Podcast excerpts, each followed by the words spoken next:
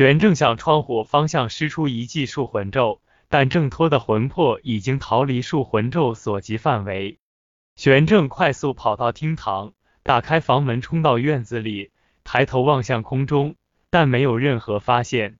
他没敢开大门，而是将空凡下午靠在东墙边的梯子扶正，小心翼翼地攀到三米多高的围墙上。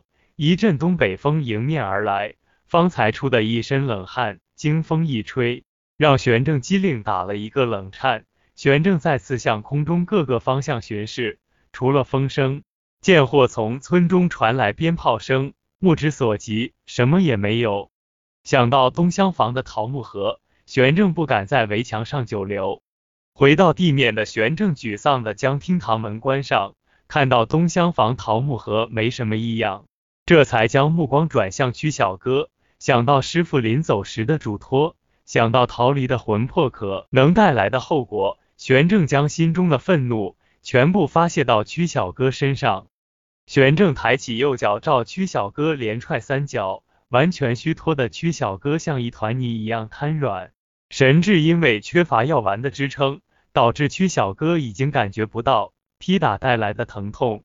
还算清醒的曲小哥。顺势抱住玄正的小腿，用尽最后一丝力气央求道：“要完，求求你要完！”玄正蹲下身，右手揪住曲小哥被汗水打湿的长发，往地上猛力撞击着，同时恶狠狠地说：“给你药丸，给你药丸，都是你搅和的，让老子跑了一个魂魄！”打完后，玄正将曲小哥抱到床上。而后，玄正从他的床下面拖出一只红色木箱，从腰间拿出一串钥匙，将红木箱上的一只精致铜锁打开，从里面的一只黑色陶罐中拿出一粒黑乎乎的药丸。药丸散发的气味立刻将处于半昏睡状态的曲小哥唤醒。只见曲小哥微睁双目，像见了救星一样看着玄正手中的药丸。同时张开嘴，等待玄正将药丸放到他的舌尖上。吃下药丸的曲小哥，在药力的作用下，神智慢慢恢复。而玄正则回到桌前，继续审视桃木盒中的银质小罐。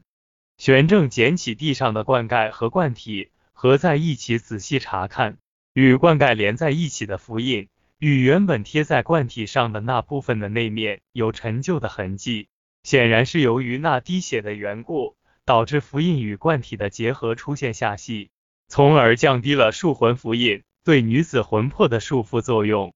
玄正在手中转动罐体，在标注女子姓名、年龄位置，发现几个字：黄家庄黄香兰。玄正对黄香兰三个字并不陌生。师傅突然走后，道观西南方向黄家庄的村民一直在寻找一位失踪的名叫黄香兰的女子。当初几年，曾一度有黄家庄的乡民来道观寻找，因为据他们说，黄香兰是在赶集回家的路上，在道观附近消失的。难道这只银质小罐里封存的就是黄家庄黄香兰的魂魄？应该是他。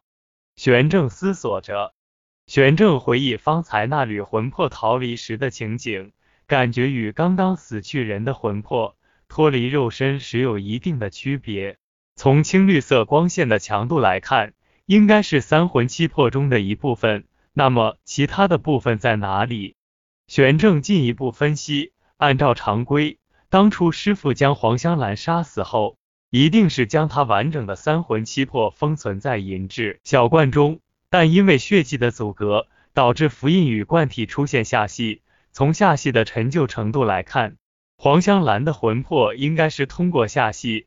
从银质小罐中早早的逃离了罐体的束缚。玄正将银质小罐平放到玻璃灯罩前，让煤油灯的光线照进去，发现里外的陈旧程度几乎相同。玄正心想，看来黄香兰的魂魄在被封存不久后就从里面逃离了。为了证明这一点，玄正决定做一个实验。他从放置药丸的箱子里。取出一只大号的银质小罐，拿出一张符印，重新给其加持法力，同时施展法术，将整个东厢房与外界完全屏蔽。做完这些后，他从桃木盒中取出一只银质小罐，罐体上所标注女子姓名为杜玉。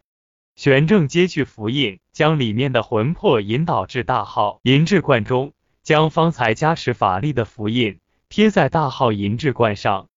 玄正将封存杜玉魂魄和黄香兰魂魄的银质小罐同时平放，让煤油灯的光线照进去。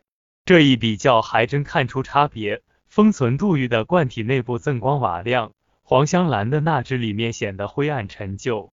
玄正由此判断，九年前黄香兰的魂魄在封入罐体后不久就从里面逃走了。这个结果是玄正不能接受的，但事实摆在面前，颓然的玄正望向曲小哥，玄正即此做出一样决定。